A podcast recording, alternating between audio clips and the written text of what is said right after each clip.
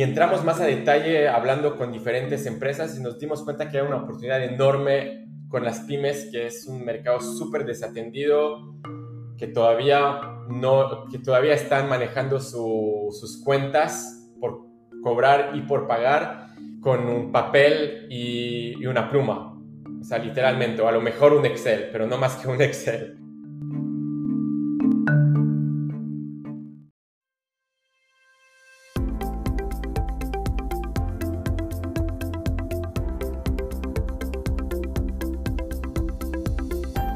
Bienvenidos a Creando la TAM, un podcast donde conversamos con emprendedores e innovadores de Latinoamérica para conocer sus historias y, a través de ellas, inspirarte a seguir tus ideas. Soy José Luis Ortiz y en el episodio de hoy Dan Pinchasi nos cuenta sobre su trayectoria desde Bélgica hasta Latinoamérica y cómo está transformando la gestión financiera empresarial con Calto.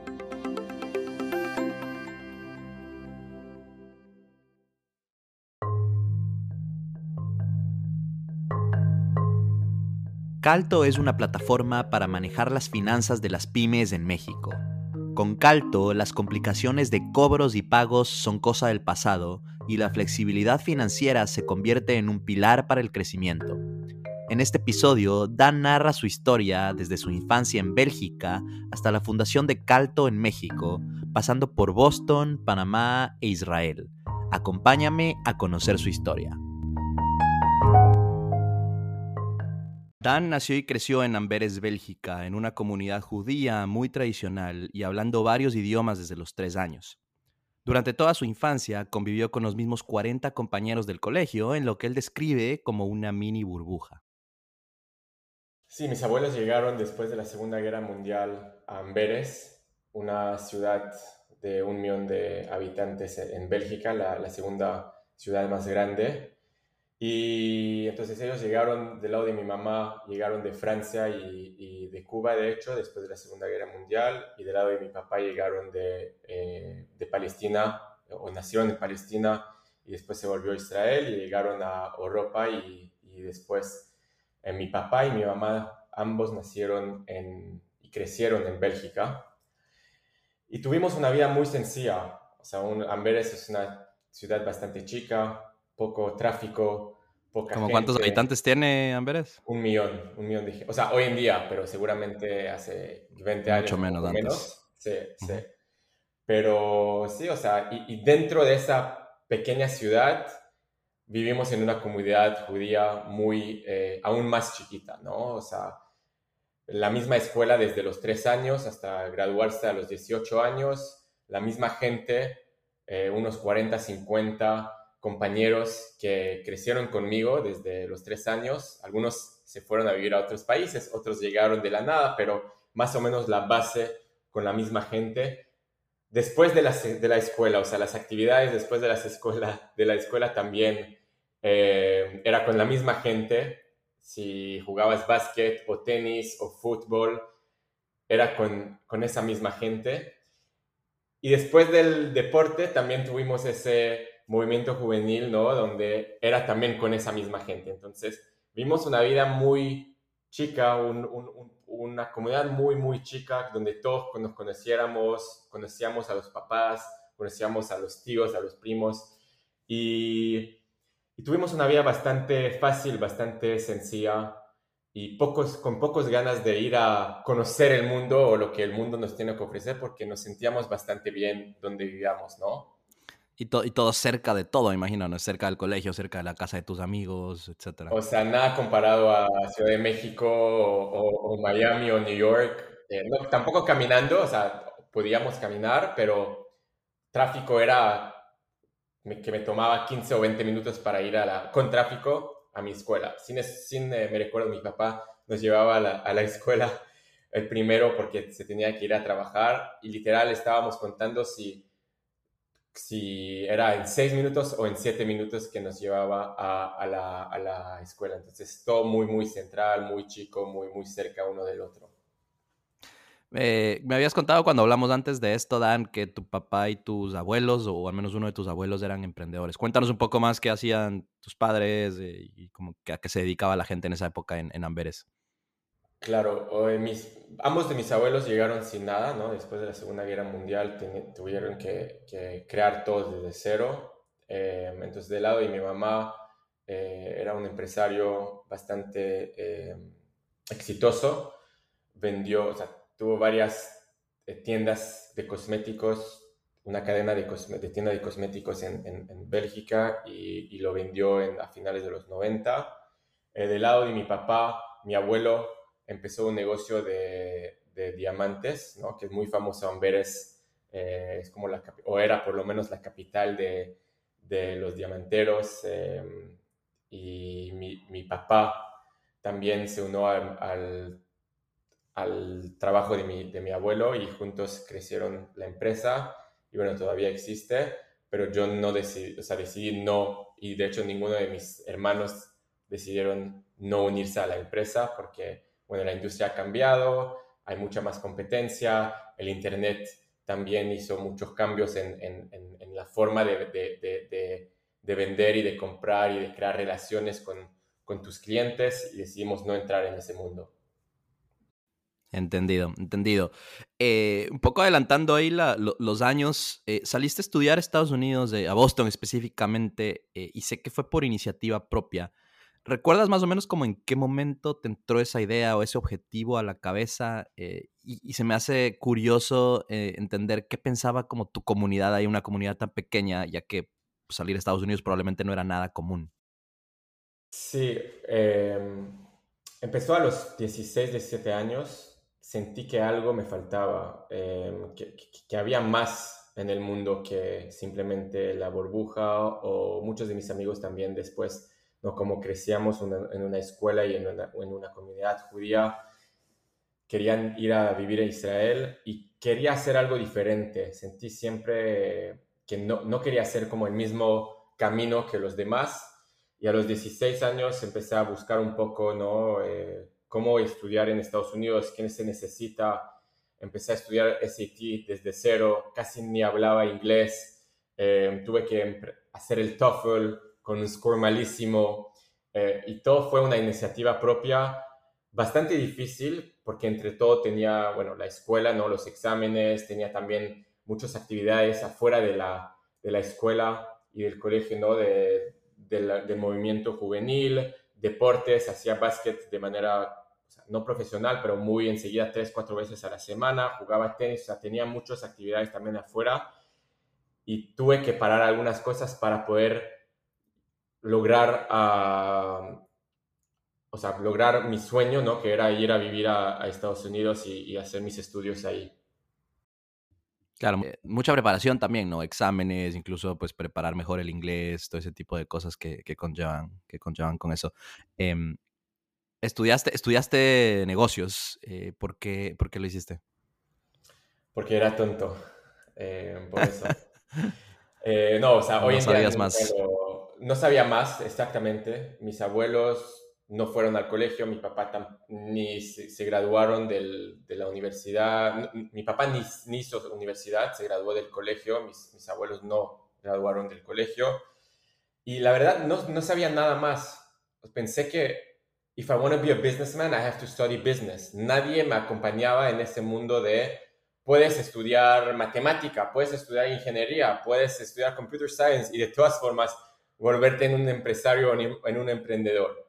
Y nadie, no tuve esa educación, ese upbringing de, de poder hacer otras cosas. Y hoy en día, obviamente, o sea, viéndolo para atrás, es uno de mis eh, regrets más grandes ¿Por qué, es un regret? O sea, ¿sientes que, la educación como de business como tal no fue la adecuada? ¿Sientes que podías haber hecho algo más si hubieras estudiado otra cosa? Cuéntanos un poco más de ese, esa reflexión. Creo que business es un skill que you can acquire, o sea, que lo puedes adquirir con experiencia laboral y no es que me falta, o sea, me llevó a donde estoy ahora y súper afortunado y mis mejores amigos vienen de la universidad, pero siento que I was very close-minded, o sea, no, no, no, no tuve como la mente abierta para ir a explorar otros dominios que hoy en día no tengo el tiempo de aprender y creo que eso también te puede salir de la normalidad de cómo pensar como un empresario, teniendo, por ejemplo, un eh, diploma en ingeniería o, en matemática o, en historia, ¿no? Entonces, creo que eso no es un regret de que, que hice, que, que, qué decisión mala tomé para nada, pero sí viéndolo para atrás, no empujaría a mis hijos a ir a estudiar Business Administration, porque siento que no es un skill que se puede adquirir a través de estudios y se puede adquirir después en tu, en tu vida profesional. Entendido, entendido, entendido. Bueno, entonces un poco, eh, volviendo a la historia, estudiaste business y por esa razón fuiste a Bentley, que es una universidad muy conocida en Boston, eh, justamente para, para, gente que estudia negocios, que estudia business sé que apenas llegaste, te metiste eh, al grupo de latinos casi que, enseguida, ¿no? Eh, sé que eres de la misma promoción que Deepak Chugani, fundador de Nuevo Cargo, a quien hemos tenido aquí en el podcast, sé que son buenos amigos todavía. Cuéntanos por qué, por qué hiciste, bueno, siendo europeo, siendo belga, por qué hiciste clic con latinos. Sí, muy extraño porque no es que la comunidad europea se unió a la comunidad latina, creo que era muy, algo muy único conmigo. Eras, tú el amigo belga. El amigo, el amigo europeo, ni siquiera belga, no, no había otros europeos con el grupo. No había otros europeos. ¿Y, y hablaba de español? ¿Cómo era? ¿O era todo no, no hablaba español. Creo que con el francés empecé poco a poco a entender. Me recuerdo que el primer año fue muy difícil, que todo el mundo, o sea, no van a cambiar ahora a hablar todos en, en, inglés porque hay un, un europeo de, de los 10 que no entiende español. Me tocaba aprender y grind y, con el tiempo ahí empezar a, empezar a, entender. Y no, no solamente eso, también imagínate diferentes acentos, diferentes eh, slang words, ¿no? Entonces un eh, mexicano dice güey y el otro colombiano dice eh, otra cosa y el panameño dice ahuevao y, y como también entender el los slang words de cómo están usando el, español para poder diferenciar y poder decir, ok, eso es, eso debería entrar en mi cabeza ahora para aprender y, eso puede ser algo que lo puedo, o sea, esa palabra lo puedo poner en un, en un hold y, en unas, eh, y en unos meses eh, capaz de aprenderlo de, de, nuevo. Pero no, o sea, fue una experiencia increíble. La primera semana, desde el inicio, tuve ese clic con panameños, mexicanos, colombianos, ecuatorianos, o sea, de toda Latinoamérica. Creo que tuvimos, que crecimos con los, mismos valores, creo que tuvimos una infancia bastante similar de donde vinimos y creo que eso fue o sea, la conexión inicial eh, que tuvimos, ¿no? Y, y, también todos vinimos sin papás, capaz los gringos o los, los americanos tenían sus sus casas cerca del colegio o afuera, pero Thanksgiving hacían juntos, eh, Spring Break iban de nuevo a casa y nosotros tuvimos que crear nuestros propios viajes, nuestros propios fines de semana para no volver a casa. Entonces creo que eso también sin duda nos conectó más.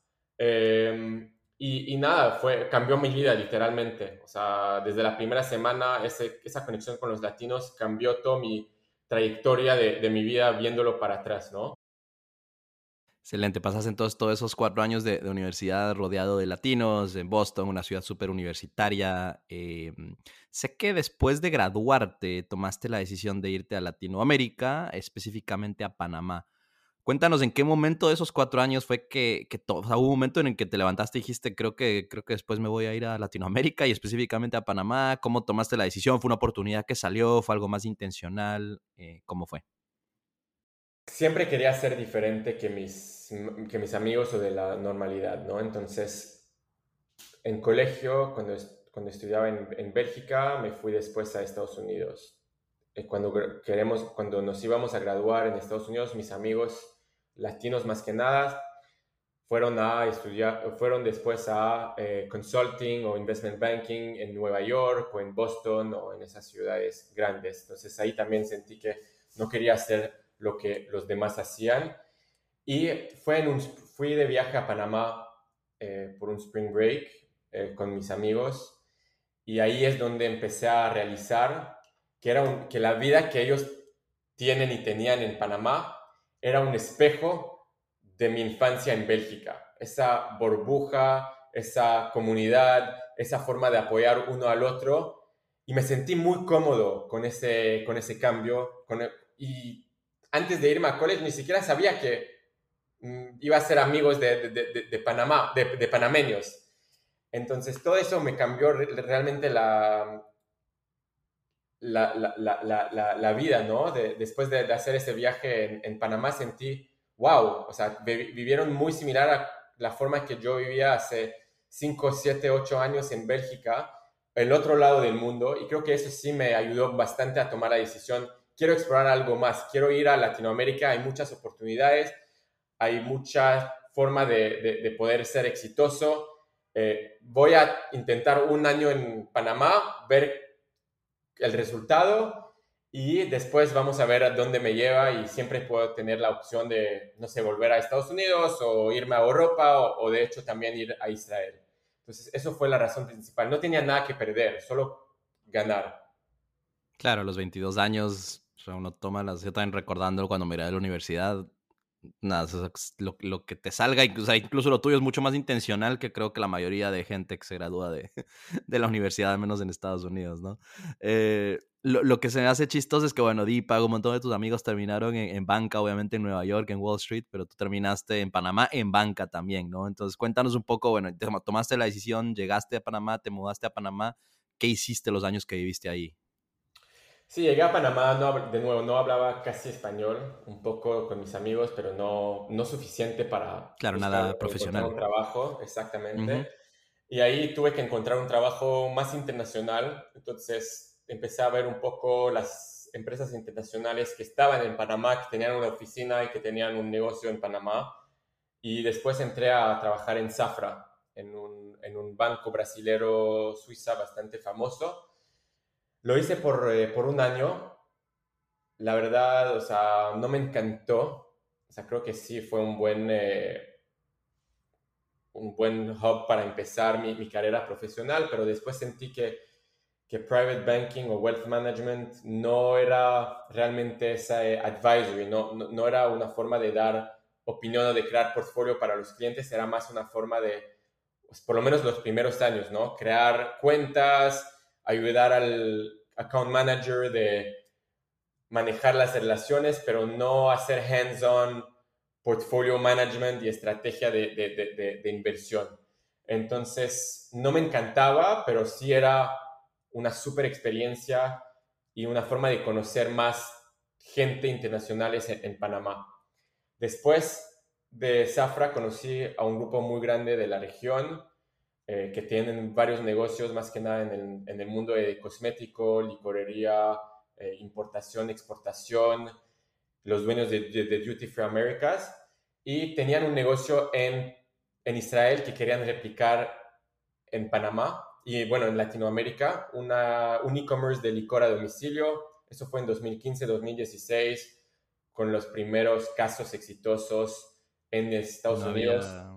Casi no había ni, ni Rappi había en esa época. No, había nada. en Colombia. literal, en, literal Rappi, Rappi estaba en Colombia y se estaban expandiendo a México y me recuerdo cuando abrimos el negocio a México, ahí es donde no pudimos competir con eh, la fuerza de Rappi, el dinero de Rappi, los descuentos de Rappi, junto con un tema de fraude que, que en 2015-2016 era un problema y creo que todavía es un problema muy grande en México. Tuvimos que cerrar ese negocio porque cada venta que hacíamos, ah, feliz, vendimos 600 dólares de licor un jueves en la noche, dos meses después, un contracargo de ese pedido, ¿no? Y así muchos, nos pasó muchísimo y como era una, un negocio family owned, no pudimos permitirnos de, de dar una excusa a los inversionistas, o de perder plata o de quemar plata, exactamente. Entonces, después de un año expandiendo el negocio a desde Panamá, México y Colombia decidimos cerrar por, eh, por, falta de convicción de que realmente hay un mercado grande y que puede ser un negocio sostenible con los márgenes y con, con todo el mundo y la inversión digital que se tiene que hacer. Después de eso, abrimos un negocio de eh, payroll lending.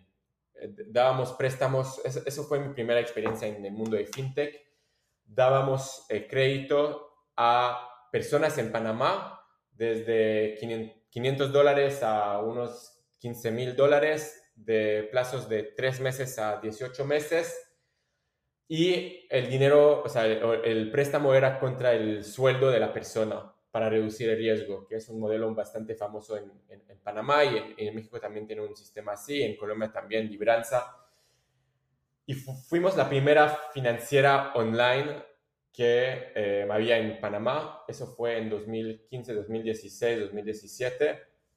Y la verdad tuvimos bastante retos con los reguladores, con los bancos, abrir cuentas, obtener licencias, cómo que vas a hacer un KYC digital, cómo que el cliente va a firmar un, un contrato digitalmente. Pero seguimos, seguimos, seguimos trabajando con ellos y, y sí nos fue bastante bien con ese negocio. Y lo hicimos eh, justo antes de la pandemia, ahí eh, me salí. Quería hacer algo más. Sentí que Panamá era un mercado bastante chico el negocio seguía, entonces tú hiciste salirte y Metro, que así se llamaba la startup, siguió operando. El negocio seguía. Yo sentí que, para, o sea, que, que era mi, mi, bebé y que tuve que alinearme con los inversionistas para realmente crear algo muy grande. Eso es lo que quería. Y quería expandir a otros países, quería hacer algo grande porque Panamá con 4 millones de gente es un país o sea, bueno para hacer algunas pruebas, pero muy difícil tener un negocio sostenible, un negocio grande con el apoyo de tecnología que al inicio es bastante caro tener desarrolladores, tener gente un poco más senior que entienden la visión de la empresa.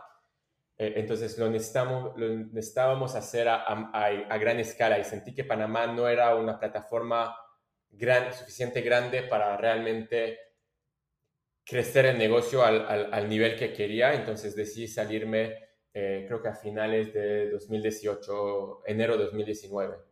Ya, perfecto. Entonces sales de, de Venmetro, estuviste al final que cuatro años, poquito más de cuatro años en Panamá, suena que fue una excelente experiencia, muy, variada también, ¿no? Muy interesante eso, empezar en banca, pero luego empezar, hay como un par de modelos de startups como muy locales que también querían expandirse regionalmente.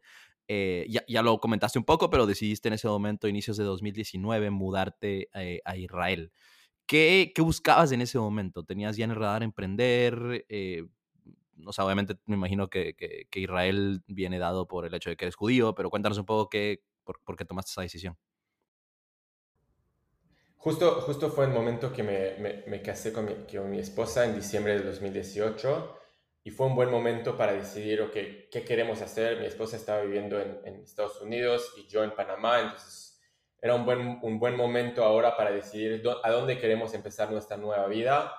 Israel siempre me llamaba la atención, ¿no? O sea, crecí muy sionista, tanto con el movimiento juvenil como eh, mi escuela, que era judía, también todos los veranos íbamos con mi familia eh, a, Israel, era como para los latinos el Miami, ¿no? Para mí fue eh, Israel, ¿no? Irme de vacaciones ahí. Y entonces siempre tenía ese apetito también mientras mis papás se mudaron de Bélgica a Israel. Entonces quería estar más cerca de mi familia y fue un buen momento en nuestra vida para hacer ese cambio.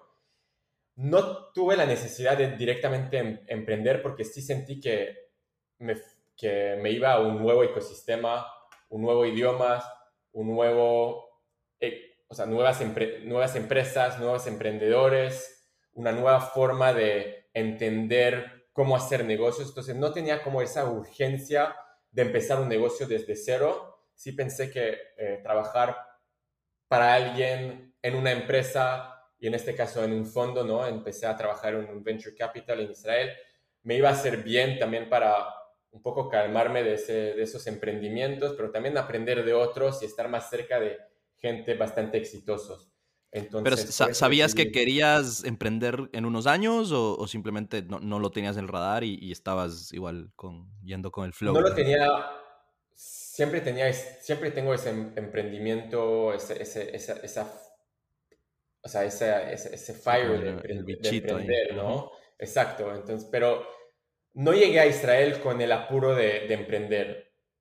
Emprender de alguna forma, es tener algo mío en algún momento, pero no, no es que tenía ya en mi radar que lo iba a hacer por un año o dos años y después iba a aprender, para nada. O sea, quería llegar a Israel, todo era nuevo, fue 18 meses, los primeros 18 meses muy difíciles. Tuve que aprender cómo invertir, cómo hacer due diligence, cómo hacer references de los founders, eh, cómo manejar un cap table.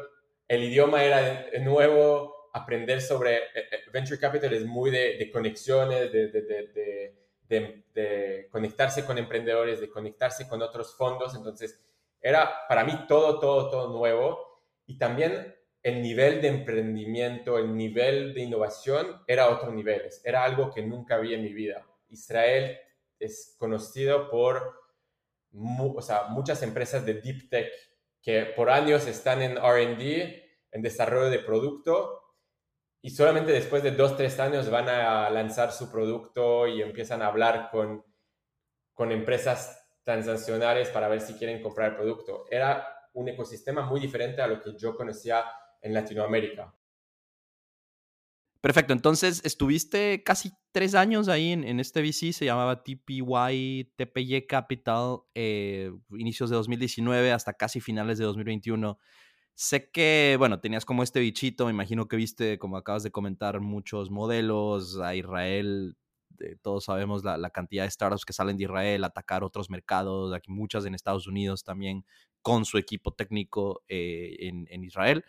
Em, pero finales de 2021 decides dejar TPY y decides emprender con eh, quien ahora es tu co-founder, Joel. Eh, cuéntanos un poco esa historia de, cómo se conocieron eh, y, cómo empezaron. O sea, desde, desde, el principio sabían que querían que fuera en Latinoamérica y cómo, cómo abordaron ese proceso de, de, ideación al principio. Sí, Joel y yo nos conocimos en Israel. Ambos nos mudamos ahí, él de Uruguay, bueno, yo de Panamá.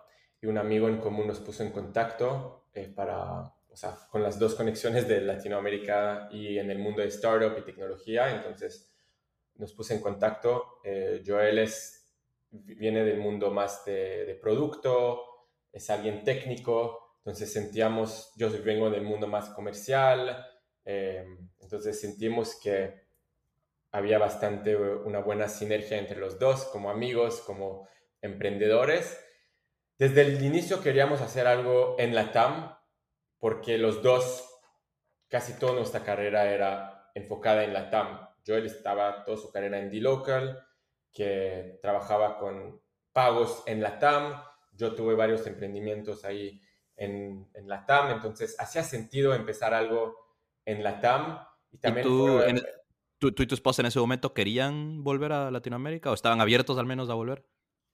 Estábamos abiertos, mi esposa siempre me apoya en decisiones eh, para el bien de la familia, para un buen camino, o sea, pero ella eh, no era fácil, ¿eh? llegó de, de no, no, no, hablaba hebreo y en tres años aprendió el idioma, creó su negocio, tenía empleados, entonces tampoco no era fácil hacer de nuevo esa transición de, para, para este lado del mundo pero me apoyaba y, y, lo, y siempre somos un, equipo. Buenísimo, entonces, eh, sí, cuéntanos un poco más, estabas ya, perdón que te interrumpí ahí, pero eh, cuéntanos un poco más de eso, o sea, bueno, decidieron la TAM, sabían que era la TAM, eh, sé que tuvieron un proceso como de ideación ahí, ¿no? No era como el típico de, tuvimos este problema cuando éramos o trabajábamos en otro lado, entonces cuéntanos cómo llegaron a, a la primera idea de Calto. Sí, empezamos sabíamos que queríamos la TAM y los dos vinimos del mundo de fintech, entonces tampoco no es que estábamos pensando armar un B2B marketplace o una empresa, no sé, de, de artificial intelligence, siempre queríamos quedarnos en, en, ese core que conocíamos, que sabemos cómo montar y empezamos con varias ideas. Al inicio no tuvimos el, la presión o la urgencia de emprender, entonces no es que tuvimos un timeline lo hicimos con calma, con mucha profundidad de, entender bien el mercado, de hablar con gente, de ver algunos modelos en el mundo, de qué está funcionando, qué no, empezar a hablar con inversionistas, empezar a, hablar con clientes potenciales para, para sentir un poco si la idea, si hace sentido, quién, con, quién estamos compitiendo, cómo está el, el mercado en esa época. Y terminamos con la primera idea, como bien eh, lo, mencionaste, la primera idea era montar un checkout para empresas de B2B eh, empresas que, de e-commerce o marketplaces que, o empresas tradicionales que venden a otras empresas que quieren ir online, tienen que armar su propio checkout, su propia infraestructura de pagos para recibir dinero eh, con las ventas que hacían o que hacen online. Y nosotros íbamos a, a, crear todo ese checkout para que no tengan que ir por diferentes eh, proveedores y todo era a través de nosotros, porque el mundo B2B o los pagos B2B es muy diferente que los pagos B2C. Y la mayoría de las pasarelas de pagos tradicionales están enfocados en empresas que venden a consumidores. eso fue como la, la, visión o la hipótesis que tuvimos. Y con esto levantamos nuestra ronda pre-seed. Decidimos ir por el camino de VC eso te iba a decir, ahí te, voy a preguntar algo, ¿no? Y obviamente esto era 2021 donde era relativamente más fácil levantar dinero, pero ¿fue una decisión consciente eso de, levantar un pre-seed desde el día uno o en algún momento trataron de decir, bueno, tratemos de bootstrap eh, los primeros meses, los primeros años? No, fue, fue desde el primer día, pues así queríamos ir por el VC route, ¿no? Por el camino de, de Venture Capital. Creo que cuando desarrollas tecnología, o sea, no ofensa a nadie, bootstrap creo que es un modelo increíble si puedes mantener tu negocio y ser exitoso manteniendo el 100% de tu empresa entre los socios. Creo que es algo increíble. Muy pocos lo logran hacer, pero si logras hacerlo es, es, es muy único.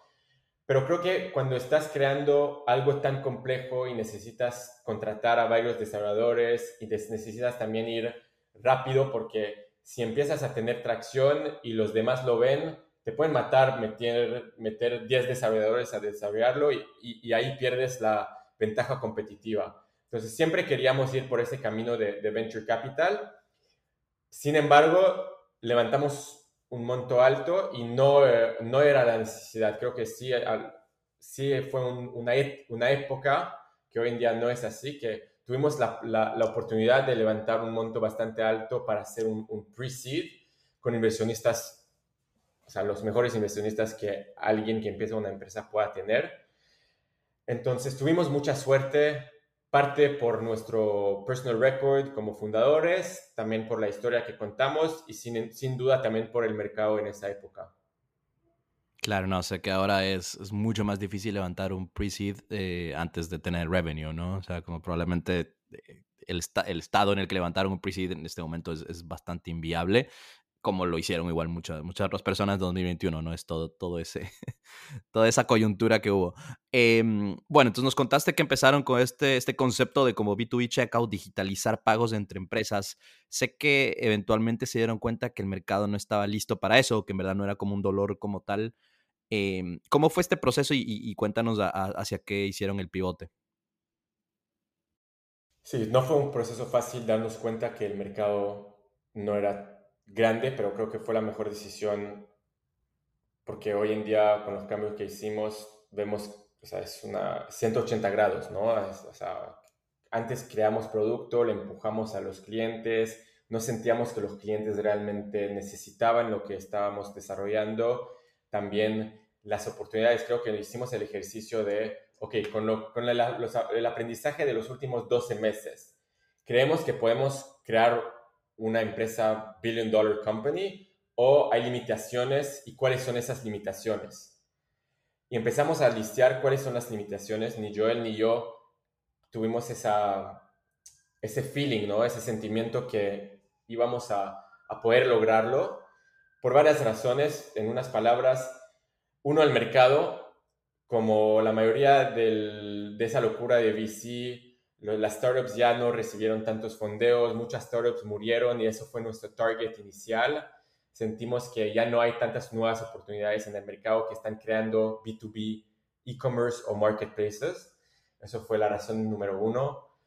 Y, el mercado, entonces, un, un, problema de mercado, un problema también de, del sales cycle, una integración requiere tiempo y si no lo puedes monetizar después, te va a tomar cuatro meses para integrarte, pero después vas a poder monetizar no tanto, o sea, poco. Entonces no hacía sentido todo el trabajo previo de la integración y del tiempo que requiere de 3, 4 meses para monetizarlo, em, o sea, tener limitaciones con la, con la monetización. Y también creo que eh, nos dimos cuenta que clientes queríamos, capaz que les interesaba el producto, pero no todo el producto que creamos, bits and bytes, ¿no? Entonces, ofrecemos pagos por transferencia, tarjeta de crédito, efectivo y eh, financiamiento. Entonces, a lo mejor querían financiamiento y transferencia, pero tarjeta de crédito lo tenían con PayPal a una tasa muchísima más atractiva. Entonces, no aprovecharon de todo el, el producto que estábamos creando y muy pocos utilizaban todo el checkout que tuvimos. Claro, y entonces ¿hacia qué, hacia qué hicieron el pivote? Sí, nos dimos cuenta que muchos de nuestros clientes nos están utilizando por el dashboard que creamos y por, el, y por la experiencia de sus compradores para poder pagar con diferentes métodos de pagos y tener como un portal, pero muy manual, sin integración a la página web.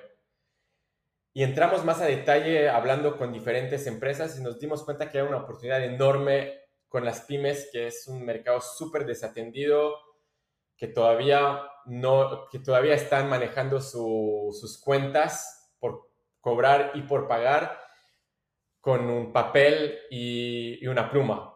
O sea, literalmente, o a lo mejor un Excel, pero no más que un Excel. Entonces ahí empezamos a investigar y nos dimos cuenta que hay esa oportunidad de no hacer un pivot ahora de vender, eh, de, crear un e-commerce, pero sí hacer un cambio del mercado, de, ir a un mercado que sí tenía la necesidad de un producto. Entonces, en vez de integrarse al checkout, al e-commerce del, con nuestro checkout al e-commerce del, cliente, lo que hacíamos era eh, conectarse al SAT y poder visualizar todas las facturas pendientes por cobrar y pendiente por pagar, que es algo muy poderoso en, en, en México que se puede hacer para justamente ayudar a mejorar la cobranza y los pagos a proveedores para esas pymes. Ya, o sea, se convirtió en una suerte de plataforma de, pagos enfocada en productividad, ¿no? Y, en reducir costos operativos. Sí, lo que queremos hacer es dar el control financiero en manos de las pymes. Eso es nuestro, nuestra misión. ¿Y cómo lo hacemos? Es a través de, eh, de automatización, digitalización de proceso y darles opciones también, mejorar el flujo de caja. ¿Cómo mejoras el flujo de caja? Automatizando los procesos, sabiendo quién te debe, cuándo tengo que pagar, em, quién todavía me falta pagar, cómo hacer esa gestión. También con el, o sea, dar opciones de pagos a tus clientes, ¿no? Mejorar la relación con tus proveedores y también dándote una línea de crédito para que puedas usarla solamente cuando lo necesitas para adelantar cobros pendiente por cobrar, ¿no? Facturas pendiente por cobrar o aplazar pagos a tus proveedores por un tema que estás esperando un, pago o un, cobro alto por parte de tus clientes, pero necesitas quedarte bien con tus proveedores o a lo mejor tu proveedor te da un descuento por pronto pago. Y ahí es donde Calto entra con esa gestión de facturas, con los pagos y el cash flow que le ayudamos a automatizar y mejorar dos preguntas ahí, Dan. Gracias. Creo que queda bastante, bastante claro lo que están haciendo ahora. Eh, nada más para referencia, ¿en qué, ¿en qué momento 2022 hicieron oficialmente el pivote? ¿Te acuerdas? Lo hicimos, de hecho, en mayo de 2023, hace seis meses. Ah, fue este año ya, ok. Este año, sí. Este Así fue como un año. A 2022, 2022, exacto. Después de 12, 15 meses, o sea, después de 12 meses nos dimos cuenta entonces empezamos la empresa en diciembre de 2021, diciembre, enero, febrero del 2022, ahí entendimos que no pudimos seguir con lo que estábamos haciendo, no tuvimos esa convicción de que eso fue el camino. Creo que el mundo de B2B checkout en algún momento va, va a llegar. 100%. Y va, va a ser parte de nuestro product suite. Pero no podemos montar un negocio, no podemos prometer retornos a nuestros inversionistas si no tenemos la convicción que el mercado existe hoy. Y no sabemos si va a ser en un año, en dos años o capaz en cinco años. Creo que eso fue el reto y eso fue nuestra necesidad a, Joel y a mí de, de ser claros con, con, con, lo que existe hoy y poder, y todavía tenemos, o sea, tuvimos mucho y tenemos mucho runway y eso fue justamente, esas son las cosas que tienes que hacer en ese, en ese seed stage, ¿no? O sea, lo más importante para ti como fundador es llegar a Product Market Fit, no para los inversionistas, para tener tu propia convicción también que estás creando algo con valor y que puedes escalarlo después de, de tener mil clientes a, lo mismo para tener diez mil clientes. Eso es lo que tienes que hacer como fundador en, esa etapa. Totalmente de acuerdo. Es muy diferente estar tratando de empujar, empujar, empujar un producto versus ya sentir ese, ese pull, ¿no es cierto?, del mercado. Eh, ¿A qué industrias ahora con esta nueva solución eh, de, flujo de caja, qué industrias están apuntando? ¿Tienen como dentro de pymes como ciertas industrias? Sí, tenemos industrias y características de pymes. Entonces, hablando de industrias, es, em, vemos un muy buen fit con eh, los que están en el mundo de distribución de alimentos y bebidas, o sea, más que nada en el mundo B2B. Y dentro de ese mundo B2B, en los, las empresas que venden productos de alta rotación. ¿Por qué alta rotación? Porque ahí es donde tienen muchas facturas por cobrar de sus clientes y muchas facturas por, por pagar a sus proveedores. Si, entonces, vemos eh, dentro de esas características hay algunas industrias que hay un mejor fit, ¿no? Por ejemplo, eh, los que distribución de alimentos y bebidas. Eh, tenemos algunos clientes que están vendiendo pet food, productos de, de, mascotas, ¿no? De alimentos y de, mascotas. Los que venden equipos de oficinas, mueblerías, productos de limpiezas a oficinas. Los que están en el mundo de empaques, a los que venden hardware de productos tecnológicos o electrodomésticos, a todo ese mundo que hay mucha rotación, mucha relación con tus clientes y con tus proveedores, ahí es donde vemos que hay un buen fit. Y después, algunas características adicionales que, que, es nuestro mercado es las pymes que venden entre un millón y, te diría el sweet spot, ¿no? Entre un millón y dos millones de pesos mensuales. Tenemos clientes que venden desde 400 mil pesos hasta clientes que venden 50 millones de pesos mensuales.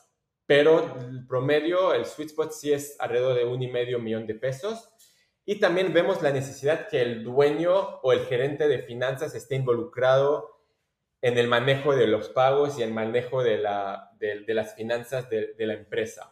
Entonces, generalmente estamos hablando de, empresas que tienen alrededor de 20 empleados. Obviamente pueden ser desde 5 empleados hasta 100 empleados. Eso es como el, el sweet spot eh, de, nuestro target market. Excelente. Eh, comentaste que también ofrecen financiamiento eh, y sé que ahí hay un riesgo de que, de que eso te pueda dar una falsa sensación de pro market fit, ¿no? De que obviamente estás atrayendo clientes más que nada por el hecho de que, de que, de que ofreces financiamiento. ¿Cómo, ¿Cómo manejan este riesgo y cómo te aseguras de que, de que esto no resulte en un falso pro market fit? Sí, desafortunadamente o afortunadamente en México hay un problema de flujo de caja. Las pymes están desatendidos. Entonces, para nosotros es una oportunidad de atenderlos, tanto con el software como el PIN que tienen, que no tienen flujo porque trabajo con Walmart y Walmart me paga 60 días, pero necesito, necesito pagar a mi proveedor que no me quiere dar el crédito. Eso es como un caso muy eh, clásico con las pymes en, México. Sin embargo, como dijiste tú, dar financiamiento es fácil o prestar es fácil, después cobrar es lo que es difícil. Nosotros siempre vinimos con la, con la mentalidad de que no queremos ser una empresa de financiamiento. Existen miles de empresas de financiamiento, eh, algunas digitales muy buenas, otras muy eh, tradicionales, pero también buenas, con tasas de todos lados. tienes, para cualquier empresa en México tienes la opción de financiarte. Entonces, si un cliente viene solo por el financiamiento, no es nuestro cliente, no debería llenar, o sea, no debería crear su cuenta. Y se lo dijimos también en, las demos que tenemos, o sea, ofrecemos más que solo dar financiamiento.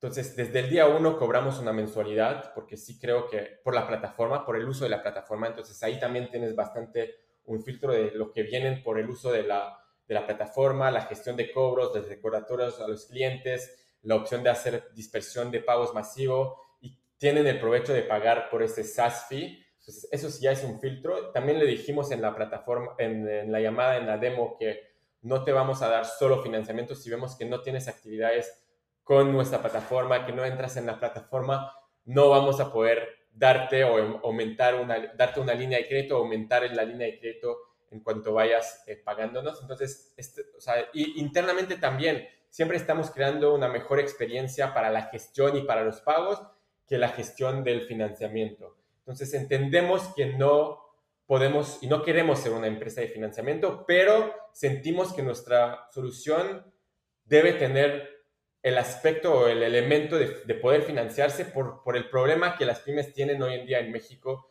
que es ese flujo de caja.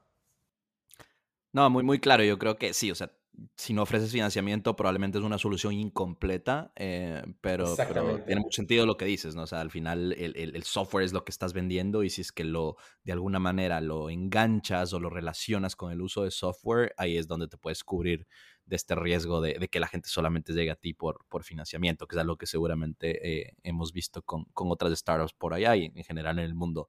Eh, un par de preguntas más, Dan, ya por terminar acá. ¿Dónde ves a Calto en lo que queda de este año y, el próximo año 2024? ¿Con ¿Cuáles son las prioridades, áreas de enfoque? Eh, ¿Qué es lo que planean hacer? El reto o la prioridad más que nada es Product Market Fit. Product Market Fit, Product Market Fit.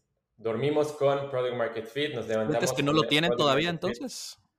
Siento que nos estamos acercando bastante. Ok pero creo que necesitamos un poco más de proof point para realmente tener la convicción. Y de nuevo, o sea, una cosa es vender a nuevos inversionistas que lo hemos logrado y otra cosa es tener convicción como founder de que realmente eh, logras ver, ok, ahora tienes mil clientes, ¿cómo podemos escalarlo a cinco mil clientes? Entonces, uno es Product Market Fit y parte de ese Product Market Fit es, creo que el foco de aquí a fin de año es encontrar canales de adquisición de nuevos clientes que sean sanos y también exponenciales. Entonces, estamos haciendo varios eh, experimentos para poder hacer esa adquisición de clientes de manera más masiva. Por ejemplo, algunos experimentos, algunos experimentos que estamos viendo es hacer un programa de referidos, de aliados con brokers, con contadores, con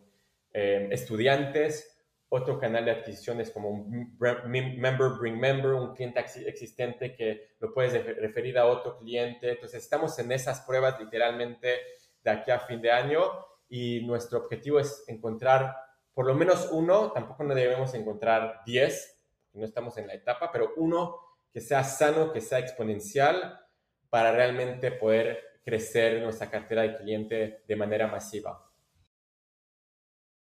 Buenísimo, buenísimo. Em, bueno, les deseo la mejor de las suertes eh, lo que queda de este año, el próximo año. Em, estoy seguro que van a llegar a Pro Market Fit. He visto eh, el problema muy de cerca eh, y sé que, la oportunidad está ahí, ¿no? Es, como tú dices, encontrar los canales, encontrar los productos, hallar un buen balance entre financiamiento y software y poder llegar más que nada a estas, estas pymes, estas industrias.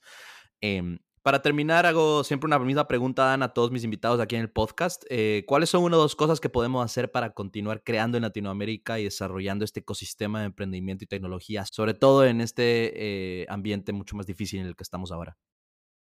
Obviamente, todo el mundo te va a decir educación, educación, educación, que me parece extremadamente importante em, y muy... ¿En, ¿En qué sentido educación?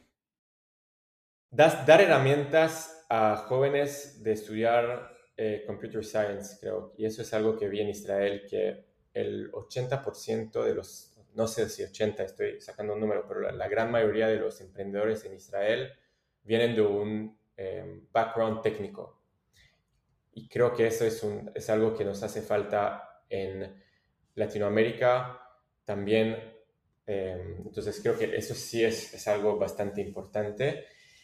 Y creo que lo que también vi en Israel, que creo que se va a replicar en la TAM, es esa segunda y tercera generación de emprendedores en el ecosistema. Creo que hoy en día estamos viviendo la primera generación y se está creando esa segunda generación de early hires, empleados, o sea, uno de los, los primeros empleados de Nubank, de D-Local, por ejemplo, Joel, mi socio, eh, y otros de, de D-Local que conocemos que están creando, o sea, de esas empresas exitosas que ahora se están, que se están saliendo para emprender y eso es muy poderoso y eso sí es exponencial y es lo que vimos en Israel con eh, founders, second, third time founders o early employees con un, un track record bastante impresionante y creo que eso es lo que vamos a vivir en Latinoamérica en los próximos 5 o 10 años.